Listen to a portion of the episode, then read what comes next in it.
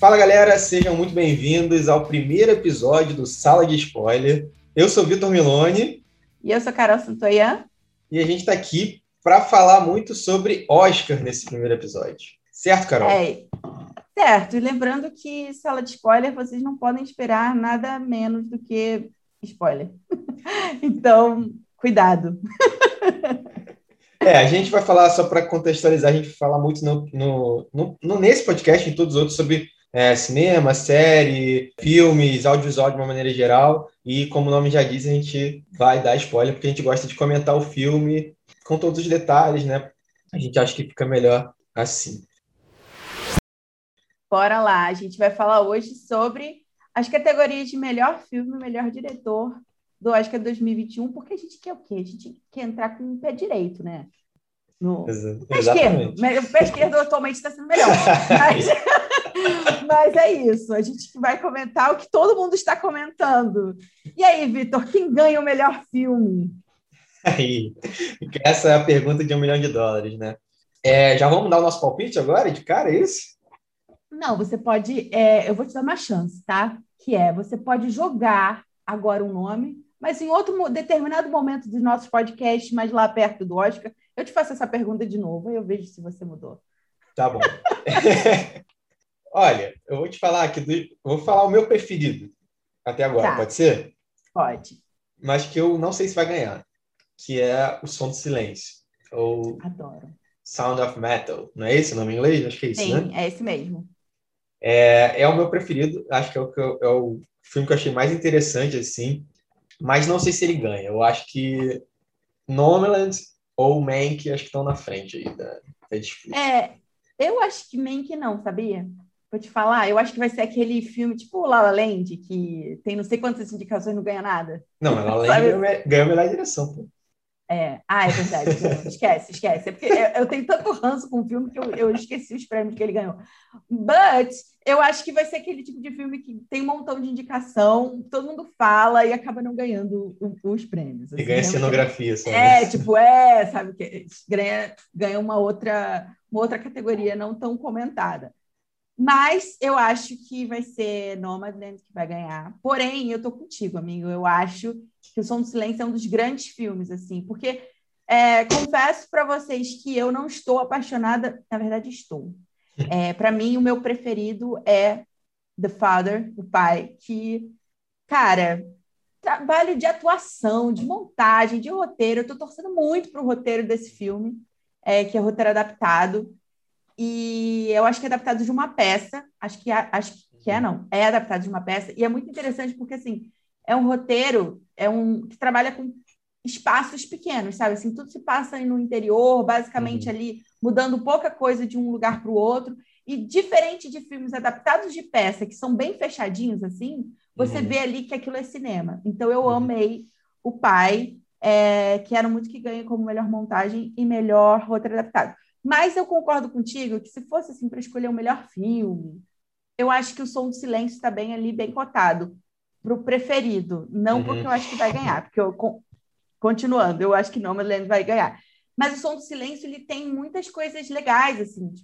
Ele, ele faz um trabalho de som, né? Era o que uhum. era o que uhum. era de se esperar mesmo, que é incrível durante o filme, sabe? Assim, e é um filme super eu, eu, eu considero ele um filme bem enxuto, né? Você tem poucos personagens. Uhum é, e, e, o som, aquele som que é trabalhado ao longo de todo o filme. Então, isso eu achei brilhante. Eu acho que eles solucionaram muito bem com aquele final, de que ele apenas se irrita, tira a parada e Sim. escuta, né, o som uhum. do silêncio.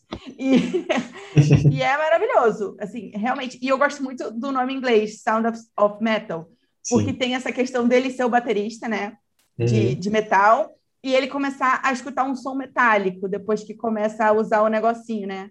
Não, primeiro Sim. ele escuta um som metálico quando começa a perder a audição e depois ele volta a escutar um som metálico quando ele coloca o aparelho. Isso. E é sensacional, porque ele acha realmente que vai. Que é só. Não, é só eu conseguir. E ele acha que vai ser como era antes, né? Mas na verdade não é sobre escutar ou não escutar.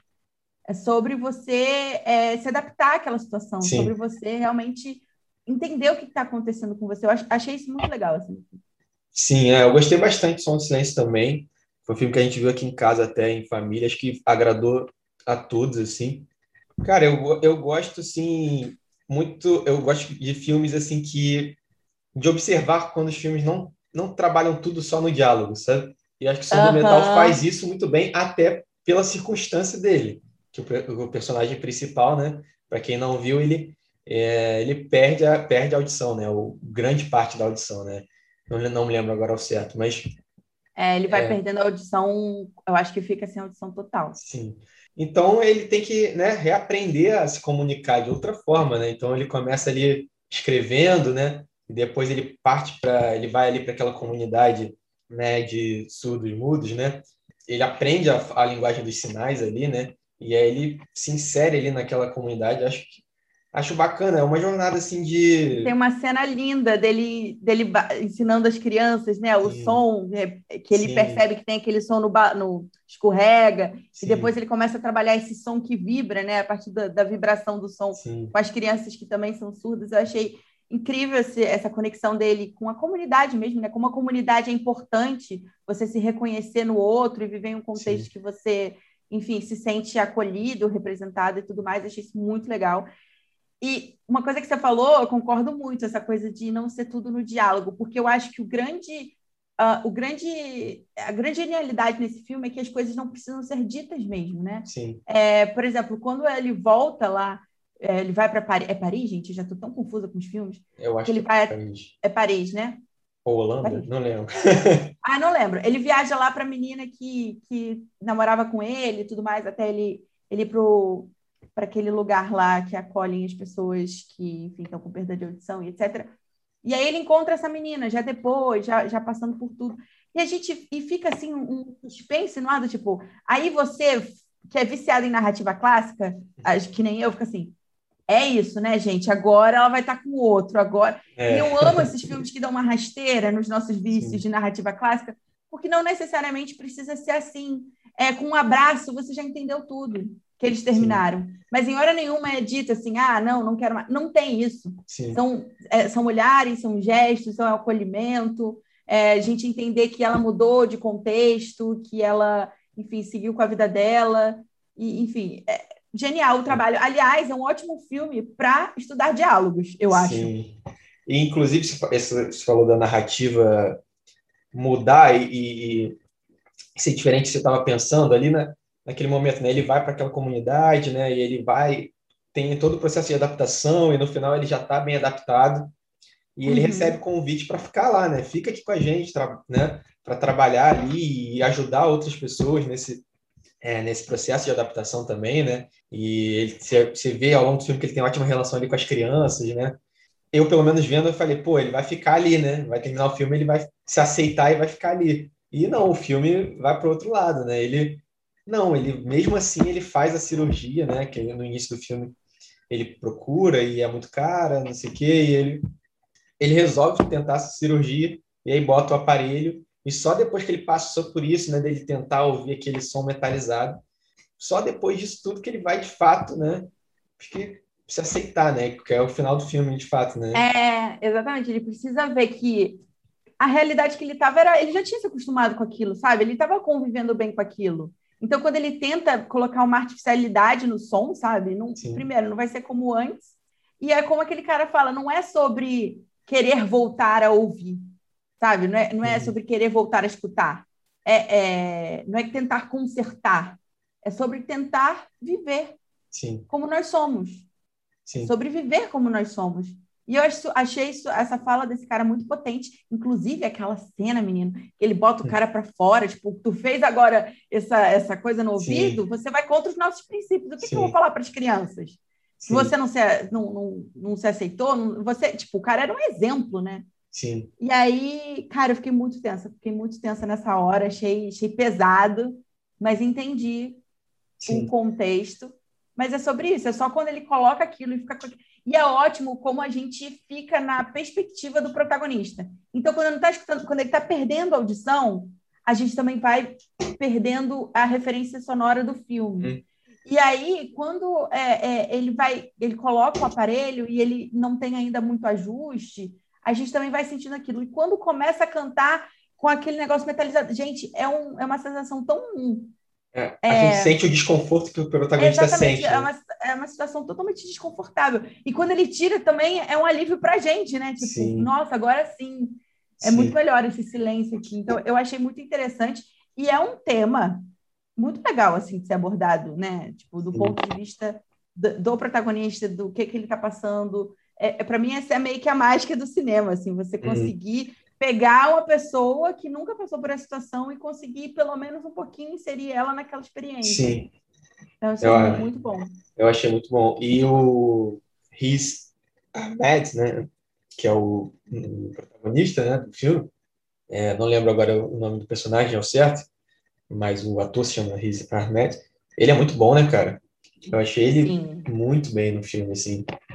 Eu diria que se ele não tivesse concorrendo com o Chadwick Boseman, ele levaria o prêmio. Mas como, como tem o, o É, mas eu vou te falar, o Anthony Hopkins, Hopkins, nunca sei falar o nome dele. O Anthony Hopkins, nosso eterno Hannibal, ele ele tá muito bem, muito bem. Para mim é uma das maiores atuações da carreira dele. É pesado, é pesado, gravem isso. Você Mas botou assim, o sarrafo lá em cima, hein? É, eu botei. Alta expectativa. Não, mas então, é, sim, ele tá muito bem. Então, depois que eu vi, para mim, ninguém ia conseguir tirar o da voz suprema do blues, mas depois eu fiquei pensando, caraca, o Anthony Hopkins. Mas eu acho que não, não, não vai dar para ser. Vai ser um, como chama? Um prêmio póstumo, né? É, prêmio póstumo. Eu acho que não tem como não ser. E ele tá muito bem mesmo. Ele tá muito bem no, no na voz suprema do blues, apesar de eu não gostar todo o filme. As atuações estão impecáveis. E aí, do nada, eu comecei a falar de melhor ator. É, isso é outro, é, é outro episódio. Outro pode, é, pequenos spoilers de um outro episódio é. da sala de spoilers. Vamos lá, o sete de Chicago. Cara, esse sete de Chicago, eu acho que dos que eu vi, talvez seja o filme mais palatável, no sentido de narrativa. Eu acho que é o que a gente está mais acostumado. O classicão. Classicão, exatamente. Assim, quem não gosta de um bom filme, uma boa série de julgamento, né? Não, ninguém, Julgamentos ninguém. grandiosos. Todo, é o que a gente gosta. Todo mundo gosta. Tá aí How to Get Away with Murder com é, oito temporadas, sei lá, de julgamento todo dia, né? Então... Isso aí eu acho que nesse sentido é mais, mais fácil a gente digerir, porque é um, um, um modo que a gente já está acostumado. É. Acho um bom filme, não acho que seja o melhor do ano. É, gostei muito da montagem assim do filme, acho que é dar uma, a montagem dá uma boa dinâmica assim para a questão do julgamento, né? Então ele não te entrega tudo que foi o protesto logo de cara, né? Ele vai te entregando isso aos poucos ao longo do ele filme. Ele vai né? fragmentando, né? né? né? O site de Chicago, para quem não sabe, né, é sobre é sobre um julgamento de, de sete militantes que eram contra, é, estavam protestando contra a, a guerra do Vietnã e contra as opressões policiais né, que se tinham naquela época, no final dos anos 60, nos Estados Unidos, mais especificamente em Chicago, né? Que o protesto se dá em Chicago, acho que é isso, né? Sim, e o mais interessante é que esses sete de Chicago, que na verdade são oito, é. É, e é muito interessante porque os sete é porque um dos, dos que estão sendo julgados ele nem é reconhecido pelo como eu vou dizer pelo júri? Não sei. Mas ele não tem nem direito à defesa né? Então tem várias situações assim. Enfim todos eles eles são eles são de tribos vai. Muito diferente da época. Então você vai ter o hippie pantera Sim. negra e, e, assim vai sabe? Não eles não não estão é, não estão em harmonia com a mesma pauta, mas eles estão sim combatendo a mesma coisa, sabe? Então cada um tem ali é, estilo, a, sua, né? a sua linha argumentativa, sim. eles estão lutando cada um por uma coisa é, do seu modo, mas eles acabam se unindo de certa forma porque todos são contra é, a guerra do Vietnã. E eu acho muito bom, porque eu fiquei assim, gente, por que, que o Borá e o menino lá de Succession, você já viu Succession na série vi. da HBO? Que é o que fica junto com ele, que não faz nada no filme, né? O Borá uhum. toma conta. Gente, eu não sei o nome dele, então vou ficar chamando de Borá ele até o final do, do, do coisa. É o Sara. Como é que é o nome dele? Sara Baron Cohen. É, o Sara. Então. Ele, Sasha, Sasha, perdão. Sasha, bem que eu tava achando de Sasha. Foi mal. Então, Sasha chega daquele jeito Borá, né? Porque assim, para mim ele é ele sabe assim, o, o cabeção, ele vai ser o Borá para sempre. Aí ele chega com aquela, com aquela peruca totalmente desajustada. Que, tipo, cara, quem botou essa peruca nele? Tá na cara que é uma peruca fake, sabe? Assim, eu não tava entendendo. É, é, é, eu não tava entendendo aquele personagem dentro daquela história. Só que, cara, quando você começa a ver que, na verdade, isso foi feito pra gente, tipo, não levar ele muito a sério, no fundo, tudo que ele estava falando, ele era o cara mais cabeça de todos, ele era o mais inteligente, tudo que ele estava falando desde o começo era o que precisava ser feito. Então, é, eu acho que a narrativa ela é, ela é bem classicona nesse sentido. Assim. Você tem a, o momento de você passar raiva, você tem um conflito ali uhum. muito, muito claro, você tem esse personagem que vai crescendo, né? E você, enfim, tem várias reviravoltas, vários conflitos bem clássicos. E uhum. é, é isso, assim, quem não gosta de um, de um tribunal, não é, é. mesmo? Sim, é, eu acho, acho que o filme é bem levado, assim, acho que, que isso, acho que a narrativa é bem, bem contada, bem estruturadinha, assim você fica envolvido, né, cara? Porque você torce para aqueles caras vencerem o julgamento, né? E acho que só para pontuar, né, que no início você falou que o, tem um dos que são sete, mas na verdade são oito, e que esse oitavo, que não tem direito, é o único negro do, do grupo, Sim. né? É, é, que é uma grande questão. E é isso que faz a gente passar raiva ao longo de todo o filme, porque você quer matar aquele juiz. Sim. Sério, eu, Nossa, olha, gente, raiva, eu passei cara. muita raiva com aquele juiz. O que eles fazem é, no, no, tribunal com ele é um negócio assim, assustador. Sabe? Não, isso dá muita raiva, cara. É, e como nós estamos falando de spoiler, eu posso falar, né, o que acontece. Sim, pode. Batem no cara, amarram ele todo, e ele tá o tempo todo, desde que começa falando, olha, eu não, eu não tenho advogado. E aí, ué, como... e aí toda hora ele fala, não, o seu advogado. Ele fala, mas eu já falei que eu não tenho. Então, assim, Sim. ele é privado de vários direitos, ele praticamente não escutam ele, e ele sofre diversas violências é, ao longo de todo o julgamento. E é, e é, uma coisa que, assim, é, o julgamento estava com a mídia ali, né? Tipo, ele estava tava com a exposição e o cara faz uma parada dessa. Tanto que até mesmo a, a o, o, promotor fica assim, olha, isso aí aqui não tá bom, não. Você está amarrando um cara na corte americana, sabe? No meio de um julgamento, isso, isso não é legal. Então, é, eles foram, eles ultrapassaram muito o limite da, sei lá, eles é. foram totalmente não, era um. Aquele juiz eu me passei muita raiva. Passei era um julgamento que foi comprado desde o início, né? Pela, pela promotoria Sim. lá, que já tava, já queriam, foi pensado, estruturado para condenar eles. E, e, esse cara, né, que era do, do, grupo do Pantera Negra, né? Dos Panteras Negras, né? Ele nem estava nos protestos, né? Ele que ficou é. algumas horas em Chicago e não participou de, da, da confusão mesmo que deu, né? E depois teve a violência policial e tudo, né? Que isso vai mostrando ao longo do filme. Né? Acho o filme bacana, assim, acho filme você se envolve fácil, sabe? Trata dessas questões, né? De, de discriminação também, né? Assim como como outros outro filme, né? O Judas e o Messias Negro também trata dessa questão de discriminação, mas trata também, né? Da nesse a guerra do Vietnã, enfim, e toda, e toda essa questão. E realmente o juiz, eu fiquei com raiva vendo o juiz, cara. Nossa, gente. É, e eu acho que é isso, sabe? Eu acho que isso também prende a gente. A raiva faz, faz a gente achar que, sabe? É, é, é, é, bem nesse sentido, cara. Ele é o grande vilão do filme, e depois a gente percebe que fica tudo ok, né? Assim, né? tem um final feliz, digamos assim. Sim. É, meio sofrido, mas é, termina do jeito que a gente gostaria que terminasse. E é isso. Assim, então, eu acho que esse filme leva o melhor roteiro original. Também já dando um spoiler aqui da categoria de melhor roteiro. Eu acho que leva o melhor roteiro original. Mas eu acho que ele não leva o melhor filme. É, eu também acho que não. Acho que tem outros na frente aí que, que podem levar. Quer falar sobre Judas and Black Messiah? Já vamos, vamos aproveitar já que já está nos anos 60, é... já está falando de Pantera Negra. Isso aí, amigo. Dá, dá o seu nome e fala aí a sinopse. Bem, Judas e o Messias Negro. Então, é um filme que mostra a história de dois, dois homens ali no final dos anos 60. Né? Um deles é o Fred Hampton, que é vice-presidente do partido dos Pantera Negra de Chicago também, né? Se não me engano.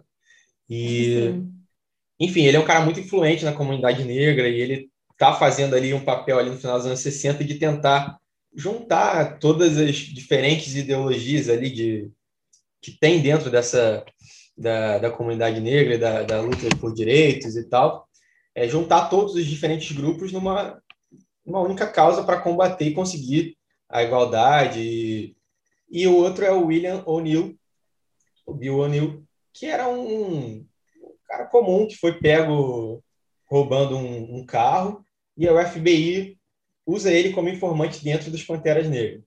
E, e, dado curioso aqui, pelo menos no filme, né? Pegam ele, e, e, isso eu achei muito forte no filme, porque ele assalta um bar, né? Ele Sim. assalta um bar, rouba um carro. Só que o que, que ele usa? Ele não usa uma arma. E ele assalta um bar que tem negros, enfim. E ele não usa uma arma, ele usa um distintivo. E aí o cara pergunta para ele assim: Ué, mas por que, que você não tinha arma? Ele falou: um distintivo. Com um distintivo, Sim. você tem tipo uma coisa para se defender. Uma arma, você tem um exército inteiro junto com você. Não, ao contrário. Ao contrário, então, peraí. Ele diz o seguinte: que quando você tem uma arma, você só tem você para se defender ali. Só que quando você tem um distintivo, você tem um exército inteiro junto com você. E eu achei isso aquilo muito forte, assim. E a partir desse momento que ele é interrogado, tipo, o que, que ele estava fazendo ali, o que aconteceu, bababá, que surge essa, essa, essa união aí, né? União entre muitas aspas, mas assim, usam ele para ele se infiltrar e ele trazer é, tudo, todos os movimentos do, do, dos Pantera Negra. Então, só que ao mesmo tempo ele é dividido, né? Porque ele começa querendo é, o dinheiro, ele começa vendo só o lado dele, mas aos poucos ele vai se conectando muito com aquelas pessoas, né? E começa a se ver realmente como, como um traidor, como um Judas. Eu acho que ele se vê assim. Sim. E ele carrega o peso da culpa. E eu achei muito forte isso, assim, né? Tipo, às vezes é uma coisa que. É, é uma coisa que o irlandês falou muito é, para mim no, no Oscar passado, que é essa coisa assim, tipo, às vezes você morrer, te prenderem, é menos pior do que você carregar uma culpa, você vê as pessoas morrendo e você carregando aquela culpa, sabe assim? Sim. É, então, é, tanto que ele se mata, né? No final a gente, a gente descobre que ele se matou. Então, a história, assim, é, é muito potente, só que eu, como espectadora, eu senti que faltavam algumas coisas você tem um mega conflito, né? Você tem um infiltrado do FBI, né, dentro do Pantera Negra. Em nenhum momento você vê isso realmente se tornando um problema, assim, realmente se tornando um, sabe assim, isso fica muito mais na cabeça dele do que ele realmente está em perigo. Eu não vi em nenhuma hora esse personagem de fato em perigo. E, outra, e é isso, assim, o filme, ele meio que vai te, te levando para entender como que ele está funcionando. E ele nos leva a crer que a qualquer momento vai ter uma reviravolta, a qualquer momento é, esse cara vai ficar encurralado. Enfim, eles usam bastante assim essa questão do conflito para gente para criar tensão. Só que é uma tensão que nunca se se resolve, ela nunca acontece, é uma preparação que fica ad eterno. Mas ao mesmo tempo tem isso assim, é, é legal porque a condenação dele é a própria culpa, né? Sim. Então, o que, que é pior? Concordo com você, assim, eu acho que acho legal assim do filme que a gente, por exemplo, acho que ele traz para as telas um pouco mais do movimento Pantera Negra que a gente sabe pouco, assim, sabe? É, eu acho que mostrar ali como é que é, como é que era a organização do partido internamente, as diferenças políticas que tinham diferentes grupos, falar da ideologia lá, eu acho isso bacana, assim, acho, achei interessante por esse ponto de vista. Uhum. Mas concordo com você que acho que falta talvez uma, uma maior interação entre o Judas e o Messias Negro, né? que é Sim. o Fred Hampton, que é o Messias, e o, o O'Neill, que é o Judas, né? que é o infiltrado. É, concordo, acho que faltou mais, mais situações em que a gente ficasse tipo, cara, vão, é, vão é, descobrir a... que ele é um infiltrado, ou vai ter alguma situação de conflito entre os dois. Se não me engano, tem uma situação só é, em que ele, em que questionam ele, pô, você tá meio esquisito, né? E que é a situação lá no carro, que a, a minha... É, e logo depois se resolve, assim. E não é nem o, o, o, o Fred Hampton que questiona ele, é uma outra personagem né, que não tem o mesmo peso. Então, eu, em algum momento, fiquei esperando que ia ter esse conflito entre os dois, do Fred Hampton, de fato, né, ficar mais desconfiado dele. Achei que faltou um pouco um pouco isso, assim, para dar mais É, mais molho assim nessa nessa história, sabe sabe? uma coisa que eu também fiquei pensando? Porque assim, a gente tem o ataque ao QG do- dos Panteras Negras, né? Que é, que, enfim, começa num tiroteio e depois termina numa explosão, né? Que tá Sim. com fogo e, e o QG, é, enfim, acabam com o QG. Só que aí eh, tem uma questão, ele já sabia que iam atacar, né? Porque ele deu a deixa lá para o cara da FBI falou para ele, e aí ele meio que faz menção que vai sair, tem um cara na porta, ele fala: "Não, vou vou lá para o telhado". Sendo que assim, ninguém, todo mundo foi preso e ninguém se perguntou o que aconteceu com ele, É, ele voltou de verdade. boa. Eu fiquei, gente, aí ele reconstrói esse QG do, do dos Panteras Negras e tá tudo bem. Sim, A é. cara sai da prisão. Sabe assim, eu senti falta de- desse meio. Eu achei que o filme até poderia ser maior, eu nem sei quanto tempo o filme tem, mas eu acho que eu, eu queria saber mais. Eu espero É. que seja essa a intenção do filme, mas eu queria, queria entender mais, sabe? Sim, é, isso ficou um pouco estranho mesmo, né? Porque ele é o único que sai dali de boa, né? E ele tava lá, né? Então os outros dois saem presos, baleados, né? Acho que ficou um pouco esquisito, sim. Mas acho, mas acho que é, acho que sim, poderia ser um filme poderia ser mais, sabe? É, eu Poderia-.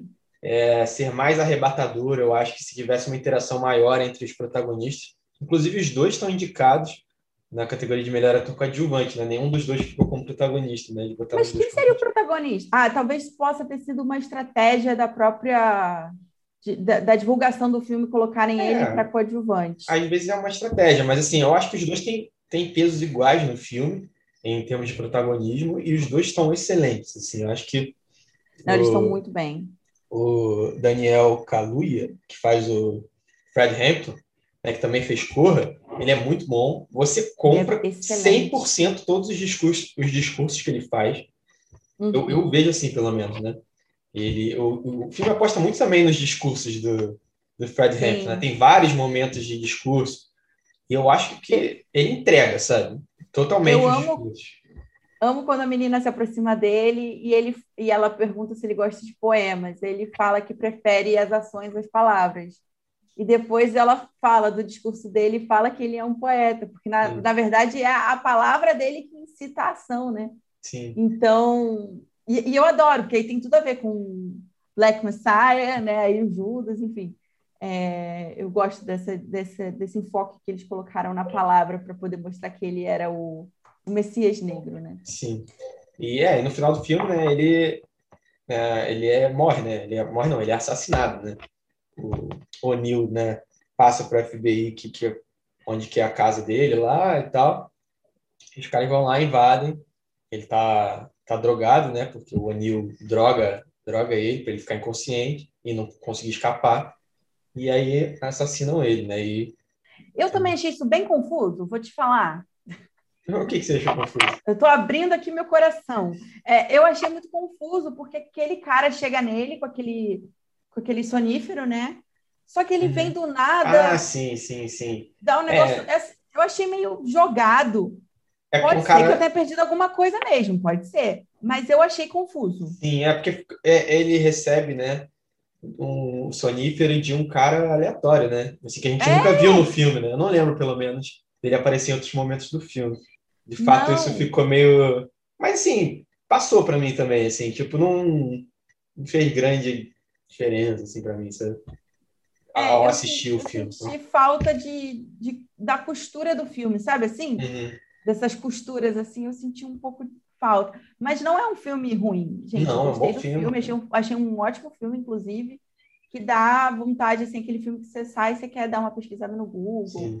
você quer entender um pouco mais aquela situação, que eu- o que eu acho bem legal. O que eu gosto muito no Oscar, inclusive, é essa possibilidade da gente pegar uma época do ano, assistir um filme, e geralmente tem muitos filmes históricos, né? Sim. Então, tipo, a gente vai ter o Sete de Chicago, é, a gente tem Mank, a gente tem. Mank não é bem exatamente histórico, porque ele tem uma linha de raciocínio de interpretação sobre um fato, mas tudo bem. É, E o Judas and Black Messiah, que eu Sim. achei interessantíssimo. É, então, é, são bons filmes, sim, eu acho, para justamente incitar essa curiosidade para você pesquisar mais sobre o que foi o, o movimento dos Panteras Negras, né? Uhum. O que de fato eles faziam, né? Quem são essas pessoas? Eu, por exemplo, nunca tinha ouvido falar no, nesses personagens, assim, que são personagens reais, né? Uma história real, né? Então, Sim. É, do Stack de Chicago, a mesma coisa, né?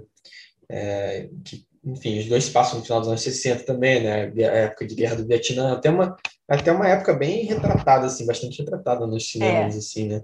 Bem retratada. É, tem muitos filmes nessa época, né? Enfim, Sim. acho que são filmes que dá, dá material para você pensar e para você pesquisar e refletir também, assim, né? Por mais uhum. que tenham, não sejam os nossos favoritos, né? Do Oscar, tem bastante material legal aí também, né? Vamos passar para os filmes mais reflexivos? Sim, qual você quer começar? Vamos por Minari. Ai, que filme lindo, gente. Esse menininho é tudo na minha vida, o, o, o irmão. É, Minari é esse filme que é uma família, né? Mulher, pai, dois filhos, uma, um dos filhos, um menininho que é uma pestezinha, mas é muito fofo. E eles se mudam, é, eu não sei agora para onde é, mas eles se mudam para um lugar assim bem, bem isolado lá nos Estados Unidos. Eles são coreanos e eles resolvem pegar um pedaço de terra que aparentemente está barato, e depois a gente descobre por que está tão barato. Né? Eles vão passar um perrengue com as questões de água, não tem água, é, enfim, várias questões. E aí a gente vai ter um conflito, primeiramente, da mulher com o marido, porque o marido vê naquele, naquele terreno a chance dele plantar coisas tipicamente é, que lembrem ele do, do país dele, né? que possa vender na, na região. Então, ele, quer, ele não quer ser rico, ele quer ter um dinheiro ali para viver legal, se sustentar, sustentar a família, enfim, ter o próprio negócio. Enquanto isso, a mulher acha que ele é um doido, e assim, tem várias experiências deles que confirmam essa teoria do tipo um, um furacão, não, um, aquele negócio. Tornado. Um tornado. Aí ele, não, a gente tem que sair, talvez a gente tenha que sair correndo, porque a casa é muito leve, então talvez ela for porque eles ficam meio que tipo num trailer, assim, sabe? Uma coisa, uma coisa meio adaptada ali. E aí temos essa família que o pai está tentando construir o sonho dele em terras americanas e essa e é o sonho... família.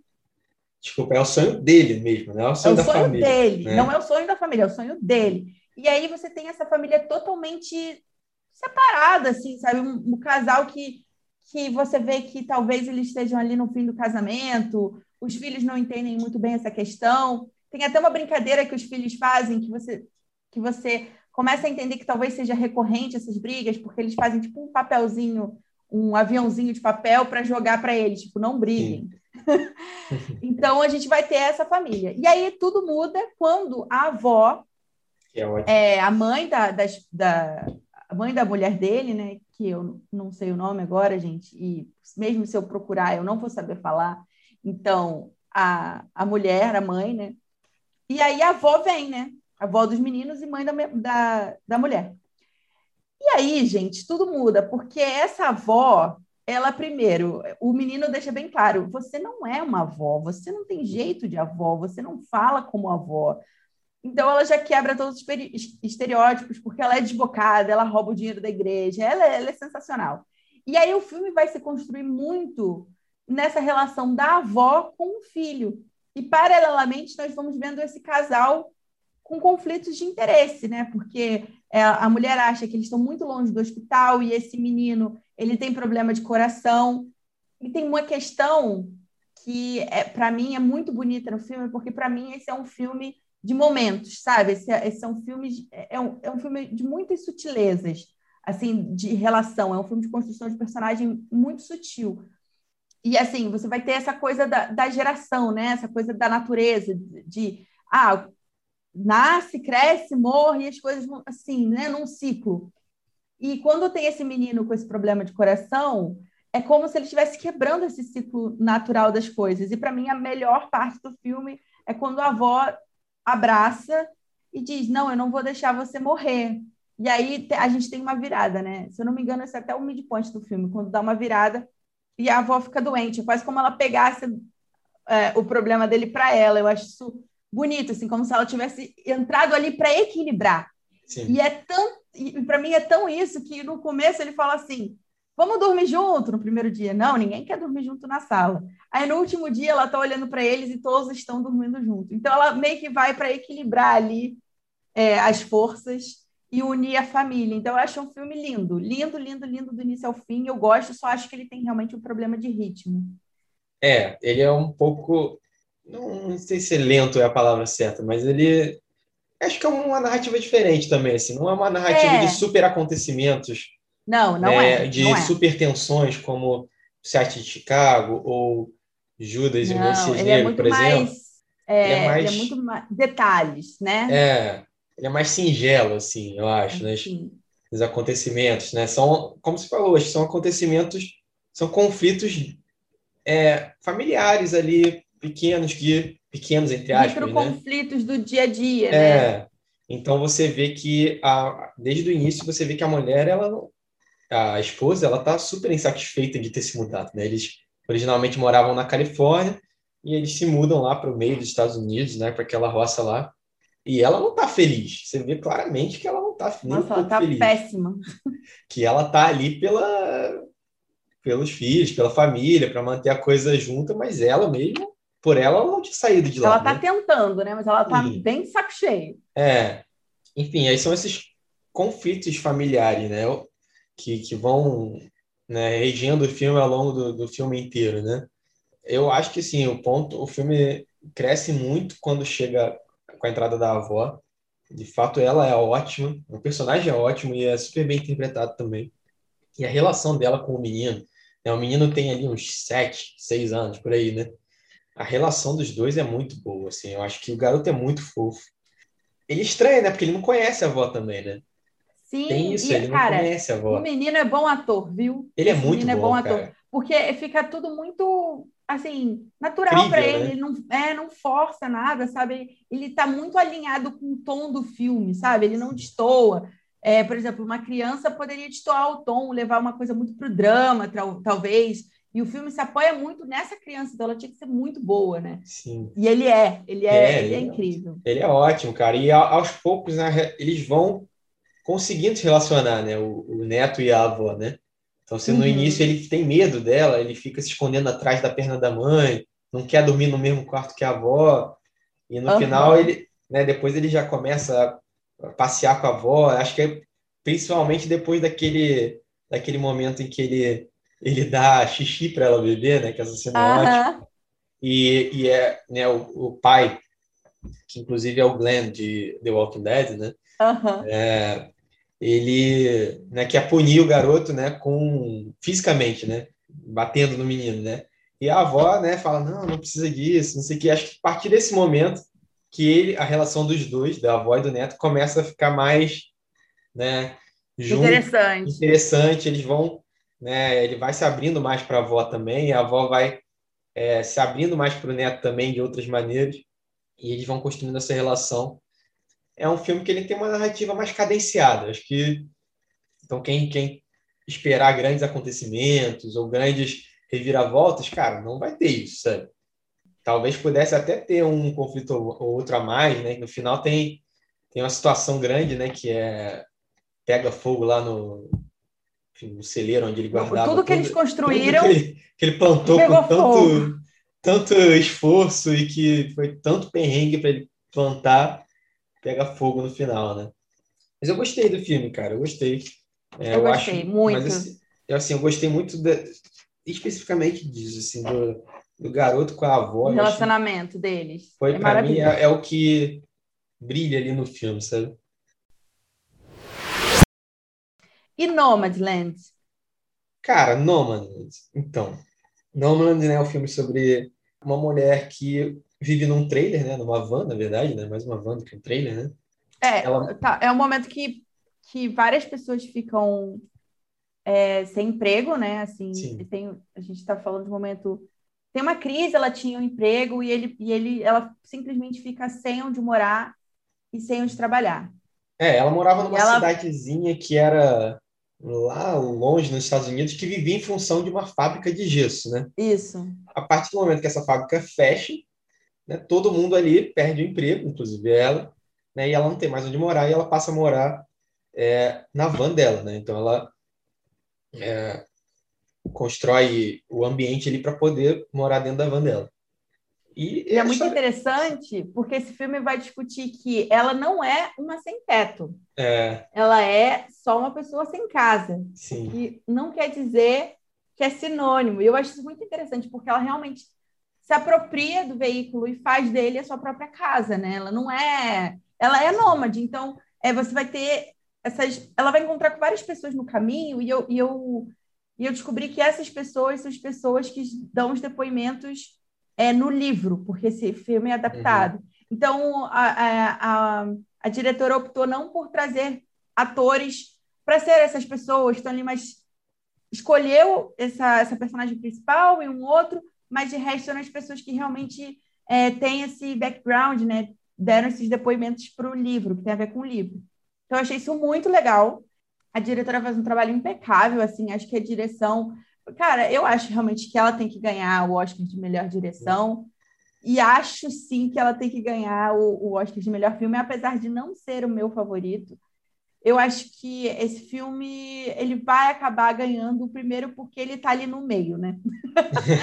eu acho que assim, ele não é odiado. Não consigo ver uma, uma, uma, um contexto que esse filme seja jogado lá para baixo, sabe, dos votantes da academia. Sim. Então eu acho que ele ele agrada um filme que agrada todo mundo, sabe?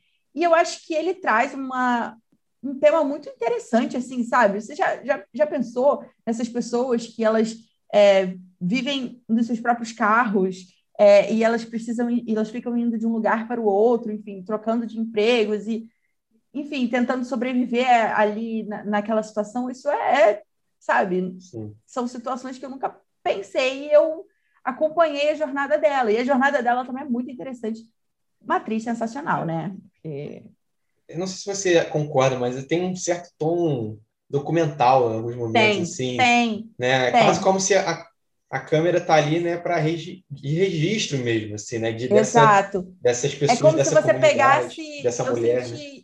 Eu senti que você, ela pegou um.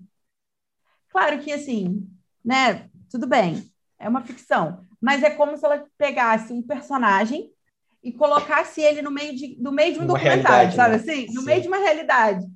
É, é um pra... pouco, parece um pouco híbrido, assim, né? Sim. Realmente. Para mim, principalmente nos momentos, justamente esse, nos momentos em que ela tá junto da comunidade de outras pessoas que, que moram em vans, moram em carros, moram em trailers e ficam nessa, nessa rotina de arruma um emprego temporário, fica um tempo, depois vai para outro lugar, é, uhum. Nos momentos em que a personagem tá, tá nesses ambientes, que eu sentia mais forte isso da questão documental, assim. Não sei se você concorda também, mas aí, de certa forma, eu, eu vi assim, meio que uma crítica também ao sistema né, capitalista que a gente vive, né? O, o sistema Nossa, que, sim. que empurra as pessoas para a margem de forma constante, né? Então é isso, uhum. a empresa fechou, paciência e você que lute, a empresa não tá nem aí, sabe? Se você é, vivia para a é empresa. Bem você que lute mesmo. Se você morava, se a sua moradia dependia daquilo. Tanto que a cidade, né, que era uma microcidade, era só em função da empresa, né? E depois acabou. Uhum. E, e, é isso. E tem alguns momentos em que ela está procurando emprego, então ela vai entregar currículo na agência, não sei o quê, e as pessoas, tipo, é, tá meio complicado de. Não sei onde você se encaixaria, né? Então, é, ainda tem isso também, né? dessa da dificuldade do, do, sistema capitalista de muitas vezes incluir né, as pessoas, né? Uhum. Dificuldade não, né? Que o sistema exclui mesmo, né? Então... É, e até as situações de trabalho que ela tem que se submeter, Sim. né? Sim, é. total, né? Aquela hora, tem uma hora que ela tá limpando um banheiro, né? Ela fala, ah, estamos, tá fechado, tô, tô limpando, né? Sim, aí e o cara, cara ignora ela e vai e entra e nem dirige a palavra a ela, sabe? É, e, eu, cara, eu achei o filme muito bonito esteticamente, assim, cara. Cada, é... cada tomada, assim, é lindo. De, de paisagem do, do, dos Estados Unidos que ela vai passando, sabe? Em uhum. pôr do sol, em nascer do sol, sabe? Ali no deserto, nas montanhas, cara. Achei muito bonito, assim, né? Esteticamente mesmo, a fotografia do filme e as tomadas que ela usa.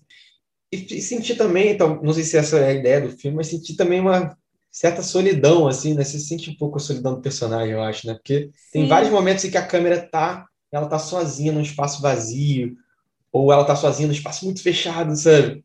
Tem vários momentos, assim, né, que, entre aspas, muitas aspas, não tá acontecendo nada, sabe? Uhum. Mas que é, são momentos ali de respiro, de reflexão, né?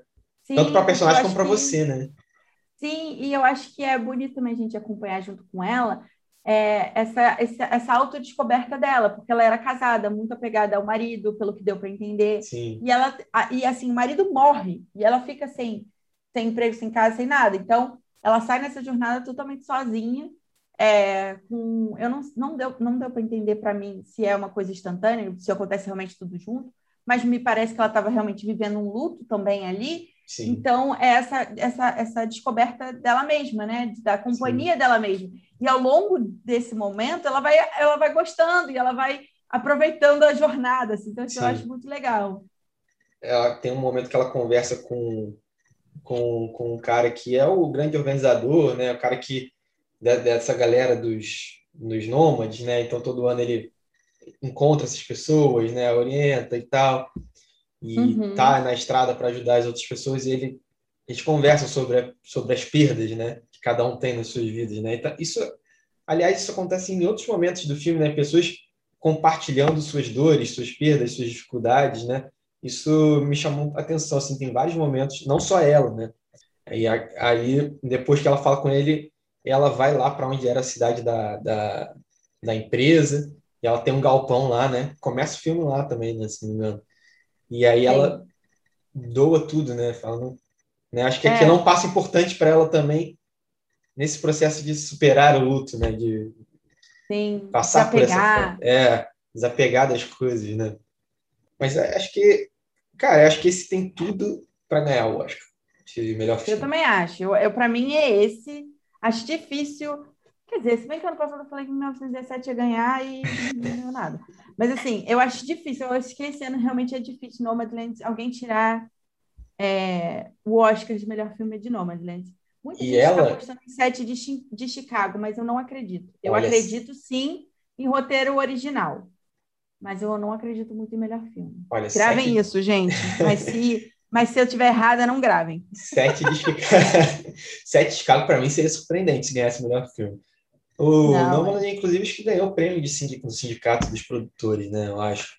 É, eu acho que ganhou. E é um indicativo aí, né? Tá ganhando os prêmios importantes e tal. E só para pontuar, a. Como é que é o nome dela? A Frances McDormand. Eu não sei se estou pronunciando certo o nome dela. Da atriz, né? Principal. Ela é muito boa, né, cara? Ela já ganhou o Oscar, Sim. inclusive, né?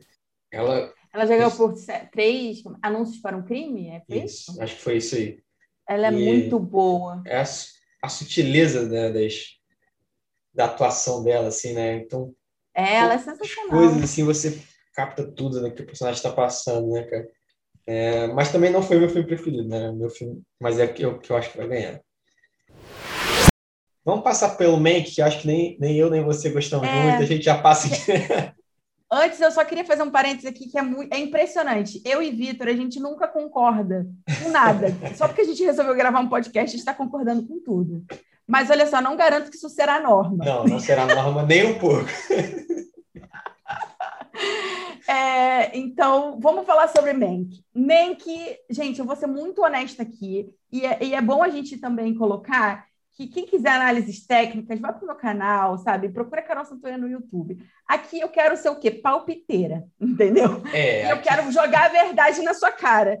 Mank é chato. Concordo. Mank é muito chato. Além de ser chato, traz um, um, um debate, traz uma polêmica que, no meu ponto de vista, até onde eu saiba, já foi superada, que o Orson Welles não teve nenhuma participação no roteiro de Cidadão Kane. Enfim, gente, isso é uma treta sem fim. Inclusive, eu quero até dar uma, fazer um vídeo sobre isso. Mas, assim, essa tese que o filme levanta ela meio que já foi superada. E eu acho que o filme coloca de um jeito como se o Orson Welles fosse um vilão, assim, sabe? Tipo, o cara não fez nada, se apropriou do direito do, do, dos escritos dos outros e etc.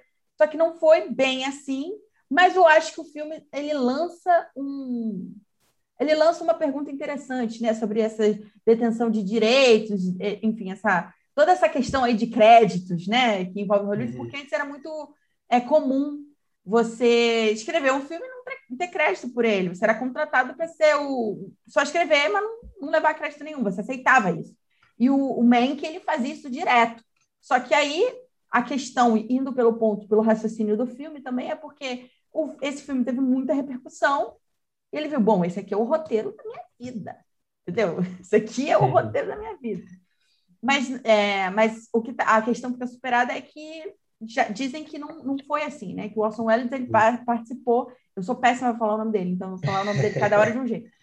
É, que ele realmente participou do roteiro em um outro momento, em outros trancamentos, enfim, é uma questão bem polêmica. Mas o fato é, filme é chato, Mank é chato, conflito é chato. A única coisa que eu gosto muito é da fotografia, do figurino. Adoro, assim, o visual do filme, eu acho ele lindo. Adoro a ideia de ser um filme com um protagonista roteirista, gostamos muito, né? Porque aqui é um podcast de dois roteiristas também. É. Mas é um filme chato, é isso, sabe? O Mank é, Mank é o cara chato, ele tá o tempo todo naquela cama. Mas eu gosto da linguagem que o filme brinca também, uhum. de ele não se assume também muito com uma coisa a ser levada a sério, porque você vê que nas próprias transições de cena ele se coloca como uma ficção, você tem ali a aberturazinha de cena de roteiro, brincando com a linguagem de roteiro. É, então, isso eu achei legal. É, eu achei bem legal também. Achei bem legal. Mas é, é um filme que eu discordo muito da abordagem e principalmente acho chato. Então, falar meu ponto de vista aqui. Eu não vi Cidadão Kane, admito que é um clássico que estou devendo. Inclusive, vamos ter um quadro no podcast que vamos falar sobre filmes clássicos, revisitar filmes clássicos. É, então, Cidadão Kane nunca vi, por exemplo. E, então, não sei se ao longo do filme, por exemplo, na direção ou, ou na forma como o filme foi montado, se tem homenagens ao filme Cidadão Kane, por exemplo. Não peguei essas referências. Eu, como não vi, não peguei. Se tem, passou batido por mim. Então, eu achei o filme chato também. achei o filme grande. É, assim, eu também acho que esse, esse é um grande problema. Quando o filme depende de você saber a história de outro filme, que para mim é uma coisa que também aconteceu ano passado com o filme do Tarantino. Que eu achei que não sabia quem também. era a Sharon Tate, morreu na praia e não entendeu nada. A questão do Orson Welles é que é do, do Cidadão Kane é o seguinte: o Cidadão Kane ele é inspirado naquele empresário que a gente viu no filme. Acho que isso ficou bem Não, sim, sim, sim. Isso eu pesquisei aí, depois. É, então, só que isso no filme, claro que também não tem como você falar, olha, esse aqui é o Cidadão Kane, inspiramos, sabe assim, não tem como você sim, fazer essa exposição. Sim, mas meio que fica ali jogado. Então, a pessoa que nunca viu Cidadão Kane é, e que não, não conhece os personagens que inspiraram, ela fica pouco perdida. E eu também não acho esses personagens carismáticos o suficiente da forma como eles foram escritos, sabe? Uhum. Eu não acho o Mendes bem carismático, eu não acho o, o cara que seria o Cidadão Kane, que eu esqueci o nome dele agora, carismático, eu não acho aquela menina carismática, eu não acho ninguém carismático. Lembrando que por carisma eu não estou definindo o carisma por simpatia, né? Pode ser um, um, uma pessoa horrível, mas pode ser carismática, né? Então, é, Walter White, gente. É. É, mas, assim, eu não gosto do desenvolvimento dos personagens. Então. É, assim, não, eu, eu. não tenho outra palavra para ser chato. É, Cara, eu, eu, eu também fiquei assim, filme difícil. Para mim foi difícil de embarcar no filme, sabe? Então, uhum. como eu não tinha referência do filme original, então isso para mim acho que descontou um pouquinho também mais ainda, sabe? De pegar essas referências e tal. Mas por que, que eu falei no início que eu achava que isso poderia ganhar? Porque Hollywood adora filmes que falam sobre Hollywood também, né? Então, você tem um diretor, né, o David Fincher, né, que é um diretor cultuado aí no, no, meio do cinema também, né? Muita gente gosta dos filmes dele, ele tem filmes ótimos, inclusive. Então, né, né, falando sobre Hollywood, falando sobre um dos filmes mais clássicos da história do cinema, que é Cidadão Kane. Então, por isso que eu falei, pô, de repente, isso vai pesar para Mank. Mas vamos ver se mas vai. Aí, mas eu não. acho que é isso, sabe? Eles, ele, a abordagem de Mank ela é muito polêmica. Então eu acho que vai ter essa divisão. Eu acho que vai ter gente que vai amar Mank, que vai achar incrível, vai ter essa coisa nostalgia, opa, Hollywood. E vai ter gente, talvez igual a mim, falando: Meu Deus, mas, cara, isso aí que ele tá falando não cabe é. mais, sabe assim? É, então, eu acho que por ter muito essa divisão, ele não deve ganhar por conta também do, do esquema de votação, que é quem fica ali, quem passa ileso, ganha, sabe? É então, eu, eu acho que também tem essa coisa pesando contra a Mank. E ah, só um dado que eu achei interessante, né? Que esse, é, esse filme ele é escrito, ele foi escrito, o roteiro foi escrito pelo pai do David Fincher, que morreu. Então, acho que ele até está indicado melhor roteiro, não sei. Sim. Deixa eu ver melhor. se não me engano, não, esse, ele não tá. Ele não foi é indicado. 2003, né? Eu acho que ele escreveu. Porque tem tempo já que eu. Tem tempo, tem tempo. Tem, tem bastante então... tempo, inclusive. Mas eu, eu achei isso, eu achei um filme difícil de me conectar. Talvez isso que você tenha falado, assim, dos personagens não serem tão carismáticos, né? Então ele vai contando a história do Mank, é, muito através dos flashbacks também, né? Mas é, por exemplo, é, a, Lily, a Lily Collins, né? A Lily Collins faz a assistente dele, né?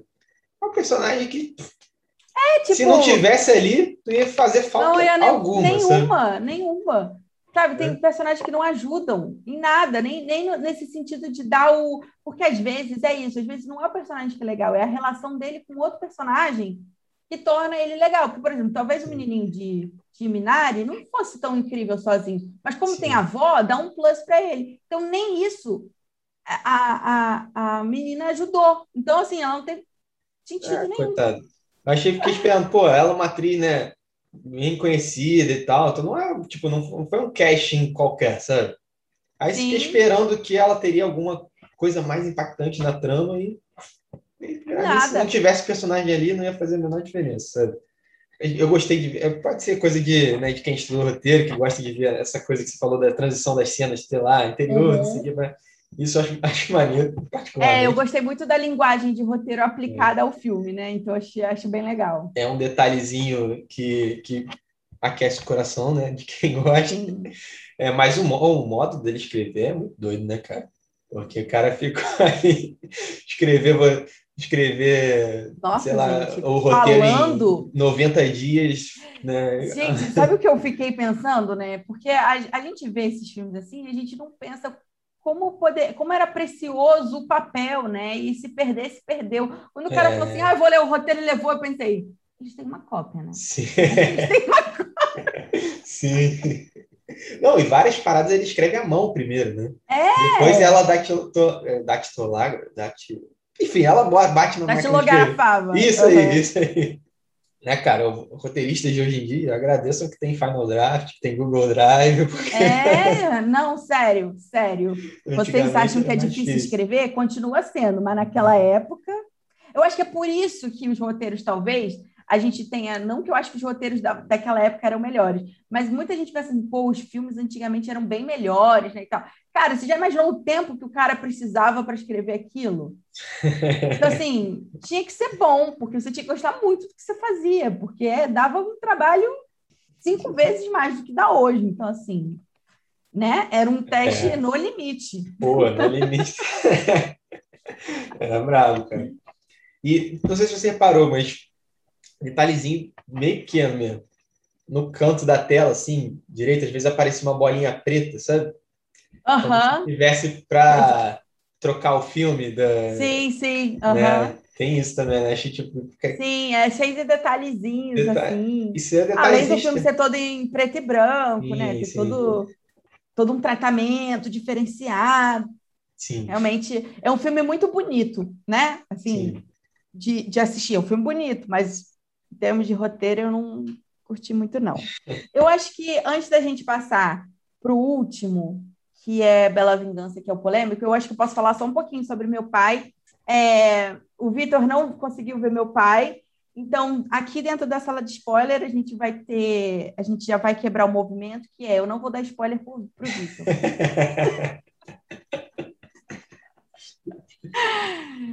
Será que é honesto? Enfim, a hipocrisia. É. Né? Gente, Meu Pai é um filme fantástico. É um filme fantástico, tanto em termos de atuação, é, com Anthony Hopkins, que eu falei, né? Que ele faz esse senhor de 81 anos. E a gente vai acompanhando a narrativa do ponto de vista dele. Cara, o roteiro é muito sagaz, porque a gente não começa com ele. A gente começa com a filha dele. Então, a gente fica assim: esse cara não está entendendo o que está acontecendo ao redor dele, ou essa filha está armando para ele? Porque muda o ponto de vista quando, a gente, quando ela entra e fala com ele. Até então, a introduçãozinha é com ela. Então, o ponto de vista é essencial nesse filme e você não entende o que está acontecendo. Você passa uma hora e 36 fazendo todas as. Assim, você acha que estão enganando ele, de fato. Você acha que estão, sei lá, estão armando para ele, que estão roubando ele. Tudo passa na sua cabeça. O tema do filme é, é um pouco óbvio, né? Mas, enfim, ele é, ele é um velhinho de 81 anos e ele está começando a sofrer de demência. Só que a forma como isso é montado é genial. É, é, é, da mesma forma que eu falei sobre o som do silêncio, que a gente consegue ter essa experiência por conta do audiovisual, né? É, a gente consegue também aqui ter essa experiência só por conta do cinema. E eu confesso que foi assim, é, eu fiquei muito perdida mesmo, sabe? Assim, eu fiquei, cara, mas o que está acontecendo aqui? Não, mas essa pessoa falou outra coisa ali. E é, você realmente não sabe o que está acontecendo, você começa a duvidar das pessoas, do que, que essas pessoas estão pensando. E também é um filme de de muitos olhares, sabe? Os olhares dos atores falam muito mais do que eles realmente querem falar. Então a gente fica toda hora, porque tem esse homem e tem uma filha que não sabe o que fazer, porque ela não sabe se ela quer matar o pai, ela não sabe se, se ela coloca ele num, num, numa casa, né, de para cuidados e ou se ela, ela não sabe o que ela faz. Só que de certa forma, ela tenta fazer tudo que ela pode só que ela também tem a, a, ela perde muito a liberdade dela, porque ela não sabe mais o que fazer com o pai, porque ele está cada dia pior. Uhum. E é perfeito. sabe? São esse, esse, esse, conflito. Esse filme não seria nada, não, seria muita coisa. Mas esse filme, assim, ele tem três pilares para mim, que é a montagem, uhum. porque poderia dar muito errado, e não dá. Então, a montagem é meu voto para melhor montagem. É... Roteiro, que é um roteiro que poderia cair, porque é uma peça, né? Então, poderia uhum. cair é, naquele filme bem. que você vê que é uma peça, uhum. e não é. A, aliás, a direção também faz. ajuda muito a tirar essa cara de peça. Uhum. E, na verdade, a dar a cara de cinema propriamente dita, né? E também a atuação, né? Porque, gente, não tem nem o que dizer. Não tem o que dizer. E é isso, eu tô apaixonada por esse filme. Minari e, e o pai, meu pai, são os melhores filmes para mim. Ó, e agora vamos falar do último e mais polêmico dessa categoria de melhor filme, que é Bela Vingança. Então, Bela Vingança vai falar sobre a história de Cassie, uma menina que parece bem infantilizada para os seus 30 anos, que tem um caderninho e ela faz algumas anotações. E aí você vê que rola alguns nomes, que ela está fazendo ali alguma coisa. E logo no começo do filme a gente vê que ela se finge de bêbada e acaba se vingando desses caras, assim, corta, né? A gente não vê o que acontece. Mas na verdade ela não está bêbada, ela se finge de bêbada para pegar esses caras que é, abusam de mulheres vulneráveis, né? Que, enfim, estão bêbadas e etc. E aí a gente entende que ela tem um plano de vingança. Só que esse filme tem um problema, para mim, que é ele é o quê? Ele é uma comédia? Ele é um suspense, um terror, um, sei lá. Eu não sei o que, que esse filme é, porque tem cada hora ele é uma coisa. E eu acho que, apesar de ser muito legal o uso desse humor ácido, né, de, de uma certa, de um, de um sar, sarcasmo, eu, eu gosto de filmes assim, só que como ele não consegue se estabelecer num tom, tipo assim, porque por mais que você misture os tons, que eu gosto disso, você tem que falar, cara, mas esse aqui é meu carro-chefe. E eu não consigo identificar isso nesse filme. E isso acaba nos levando a um certo desconforto para o final. Que tudo bem, é um filme imprevisível e eu acho isso bom, porque quando eu acho que ele vai para um lado, ele vai para o outro. Só que aí você tem um assunto delicado, que você não tem tom estabelecido, e de repente cai numa comédia. Inclusive, eu acho que muitos dos atores que fizeram são de comédia. É, você vai ver ali o McLovin, uhum. é, você vai ver uma galera bem, bem de comédia, inclusive. E aí, de repente, você vê, tudo bem, essa tira, é, tirando o sarro da broderagem. É, eu acho que é coerente ela morrer no final, porque. Estava até comentando com o Vitor isso antes, porque, assim, faz sentido, né? Se você for partir da, do princípio que é um filme crítico, é, mesmo quando a gente tenta ter justiça, não é nem vingança, mas quando a gente tenta ter justiça, a mulher ela é sempre silenciada. E eu acho que essa cena representa isso, o Hum. silenciamento, né? É, eles pegam visualmente o silenciamento e colocam ali naquela cena. É um filme, se você for pensar nesse sentido, cara, é incrível, tem vários, né, tem vários subtextos, tem várias interpretações para aquilo. Só que eu acho que ele se perde, perde a força por não definir o terreno que ele está pisando. Então, se ele se assumisse desde o começo mais como comédia, ele ganharia mais, assim. Então, não sei o que você, o que você acha, Vitor? É, eu concordo. Eu acho que ele flutua nos, nos tons, né? Nos gêneros que ele quer. Né? Então tem um momento bem comédia romântica ali, né? Uma Aham, sequência bem total. comédia romântica ali. Então tem os momentos mais de drama, tem essa coisa mais ácida ali no final, né? Eu, particularmente, eu queria que ela tivesse a vingança plena, sabe? Depois, Aham. conversando com você, Mata a alma e envenena. é, depois que conversando com você ali, antes da gente começar o programa, né? Que você me deu esse ponto de vista que você acabou de falar, aí eu comecei a pensar diferente, mas assim, quando ela morre ali, eu fiquei tipo, porra, não é possível que mataram ela, cara. Tipo, pô, vai terminar mesmo com mais uma, com a mulher morrendo, sabe? Sendo assassinada, tipo, Aham. caralho.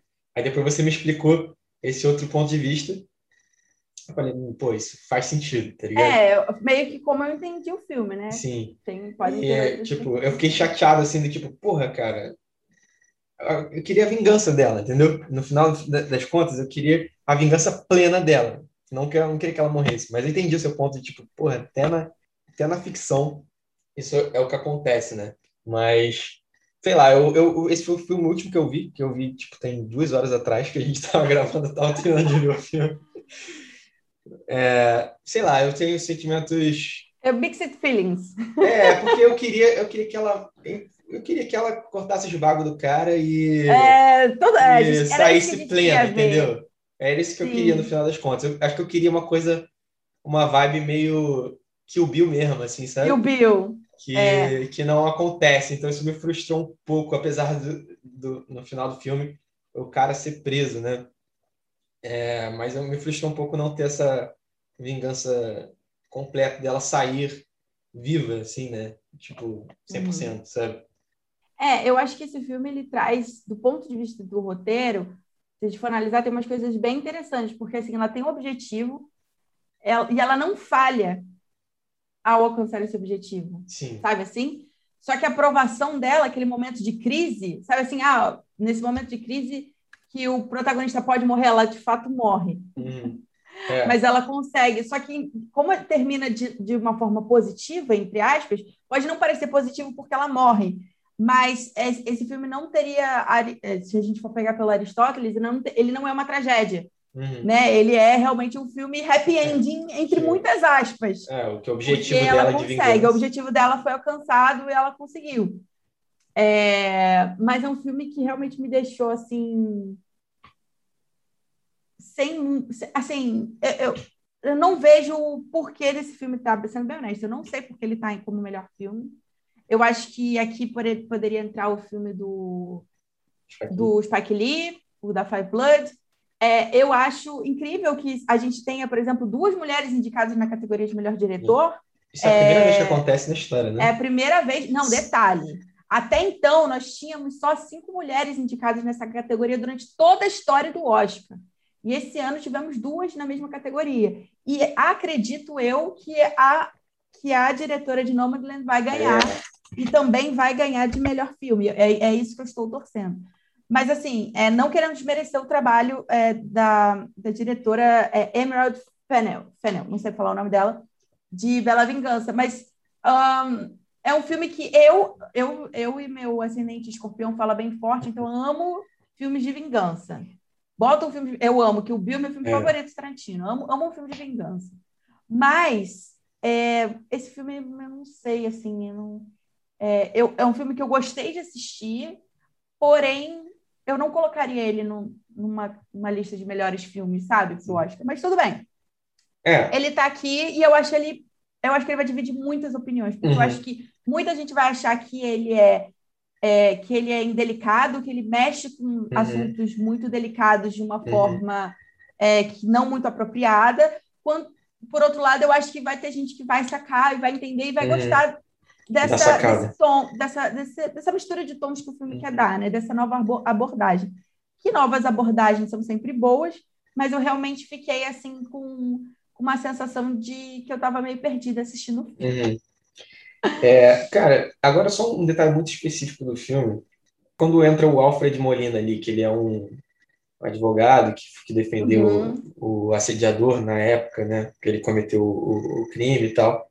Eu, eu não sei, essa cena não me comprou essa cena, sabe? Dela... Mas qual? A do cara quando, na, na primeira vez que ele aparece ou depois quando ele recebe? Não, a primeira vez, quando ela vai visitar Ele tipo, ai, eu penso nisso todos os dias. É, eu acho e... que era tipo assim, a gente precisa de um personagem homem que faça alguma coisa, que não seja idiota como todos os outros. Cara, eu achei que ficou muito jogado ali aquilo, né? É, tipo assim, ele entrou, saiu e, e ela, ah, é, não vou, não vou mais é. me vingar dele porque ele se mostrou arrependido. Eu achei que pelo menos transpareceu isso para mim. Não sei se eu, se eu é. entendi alguma coisa errada, mas não, você não entendeu. Pelo menos no, no, meu modo de pensar, não. Porque, assim, eu acho que... Eu penso assim, o roteirista deve ter pensado, pô, mas aí ela vai morrer, ela precisa se vingar para o povo ficar feliz. Não, então alguém tem que se vingar por ela. Mas quem vai se vingar por ela? Ah, a gente precisa de alguém para se vingar por ela. Vamos botar aqui um cara aqui. Não, mas isso aí é Deus Ex Machina. Vamos botar, vamos botar uhum. ele antes. Opa, vamos uhum. ele antes. Aí não chega aleatório aqui. Sabe assim, eu acho aquele discurso fake, muito fake dele, tipo, ah, eu não durmo mais nenhum dia por conta disso. Eu zero comprei também. É... Ele até distou um pouco da crítica do filme, sabe? Eu não é... acho que um advogado se arrependeria de pois ter é. defendido um cliente. Eu acho que não. não Sinceramente. Não, não soou natural ali, não, não consegui comprar. Para mim foi muito assim, exatamente isso. Ah, pum, botou ali e saiu, sabe?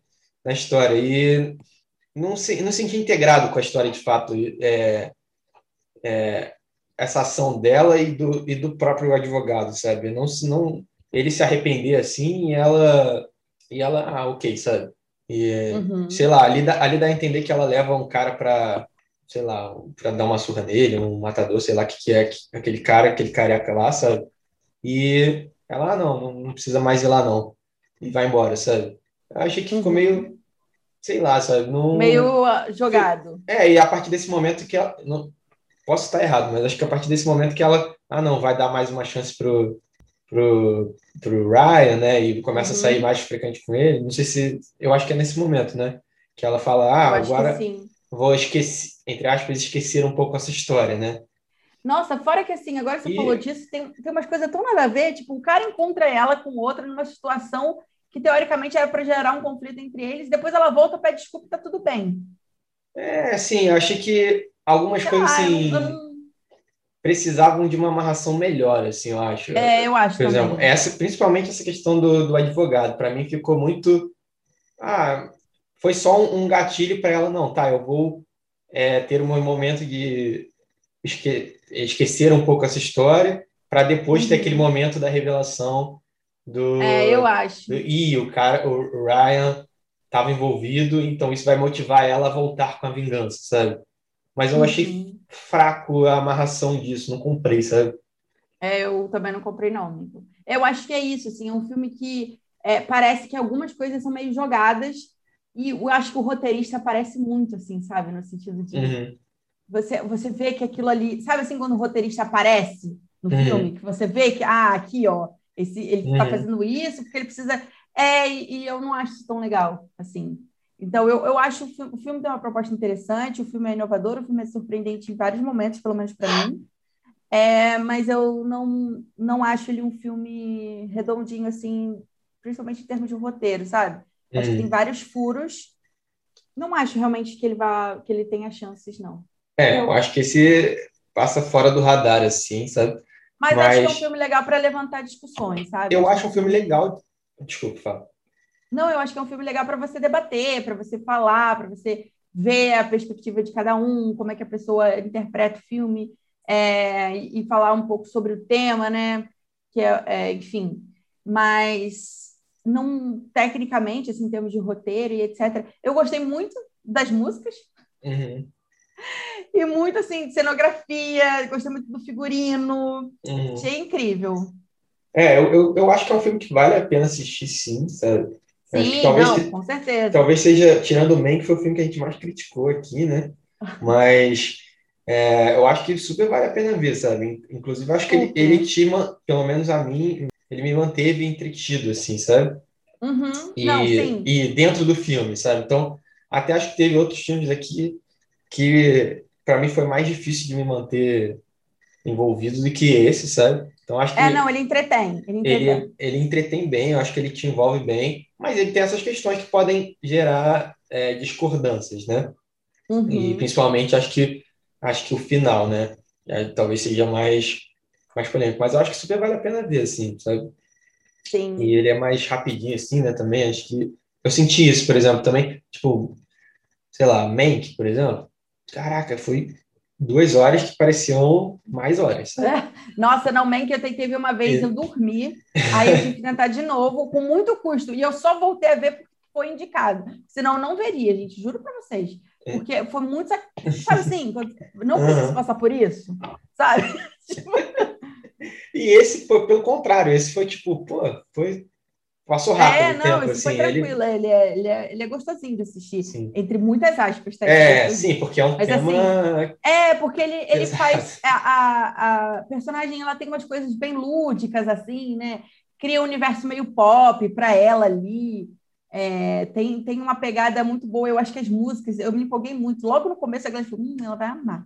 Porque eu já comecei cantando a música. É isso, é um filme que entretém, tem um background, tem tá trazendo ali um tema bem é, complexo, Sim. delicado, né? Que é, enfim, a questão do abuso sexual, estupro e, enfim. Mas ele, ele tem uma proposta totalmente nova, isso vai agradar algumas pessoas, vai deixar outras pessoas muito irritadas, mas fato é que é um filme que você vai debater depois, mas não vai ser aquele filme cabeça que você vai bater a cabeça para assistir. Acho que é isso. Mas isso é bom, né? Que as pessoas discutam acho o ótimo, filme. Não, eu acho, acho ótimo. isso, isso ótimo. Sei lá, eu não sei. Eu acho que eu gostei do filme, no, no final das contas. Eu acho que eu, eu gostei, é, mas não, acho que eu fiquei... O que eu menos gostei foi Mank. Eu acho é. que assim, o que eu não gostei, talvez, foi Mank. É isso. Eu acho que eu, que eu, fiquei, eu fiquei esperando essa que o biolização do, do filme. Mas enfim, final polêmico. É, e assim fechamos as listas de melhor filme e melhor diretor. Só ficou faltando Druck, é, mais uma rodada. Eu não vi. Então, esse aí realmente, galera, eu vou ficar devendo. Vi que tem gente que amou. Então, talvez tudo que eu tenha falado aqui até agora possa cair em terra depois que eu assistir Druck. Mas até agora é, fica aí minha, minha aposta para diretora de Nomadland em é Chloe Zhao. Zhao, não sei. É, perdoa aí, Chloe. Mas é, Nomadland para melhor diretor e melhor filme. Essas são, é, é, por enquanto. É, eu acho que eu, eu também não vi Druck e não vi meu pai, né? Então, débito aí com dois, dois filmes. Mas, a princípio, eu acompanho a relatora. Acho que leva os dois. Bem, então é isso, né? Acho que fechamos o, os, os principais filmes aí, né? Do, da categoria Melhor Filme. E agora teremos outros, outros podcasts sobre outras categorias. Espero que vocês tenham gostado desse episódio, desse papo, que na verdade a gente quis transformar nossos longos áudios de WhatsApp em um podcast, porque antes era um proto-podcast, então a gente formalizou isso. É, isso já existia, a gente só está mostrando mesmo agora para o público. Espero que vocês tenham gostado. Você pode seguir a gente nas redes sociais. O meu é arroba Carol Santoyan. Pode conhecer meu canal Carol Santoyan. Fala aí, Vitor, dá seu nome. É, então, meu Instagram é arroba Milone Vitor, se vocês quiserem seguir, curtir minhas fotinhas por lá. É... E a gente também tem o Instagram do Sala de Spoiler. Exatamente. Procura a gente lá, arroba sala de spoiler. É isso, em breve teremos outros episódios falando de outras categorias, né? Melhor ator, melhor atriz, melhor atriz coadjuvante, melhor ator coadjuvante. Mais é, polêmicas. E roteiros, mais polêmicas, mais história, mais spoilers e possivelmente mais divergências, né? Porque nesse a gente já concordou bastante. Então Nossa, então foi leve, leve. Foi... Ficamos bem em sintonia aqui. E é isso. Segue a gente aí, compartilhe com os amigos se você gostou do, do nosso podcast, nossos áudios que. Nossos áudios, para quem não conhece a gente, a gente troca muito, troca muito, muitos áudios no WhatsApp, né? Principalmente é, a respeito é, de, é, de, de, filmes. Cine, de filmes e tal. E geralmente áudios grandes. Então agora vocês vão ter um áudio aí de mais de uma hora para vocês ouvirem. Só da gente falando. Obrigada pela audiência de vocês. Pode falar isso no podcast? A audiência continua, né? Pode, audiência. audiência Obrigada por, por ouvirem até aqui. É, até a próxima. Tchau. Tchau.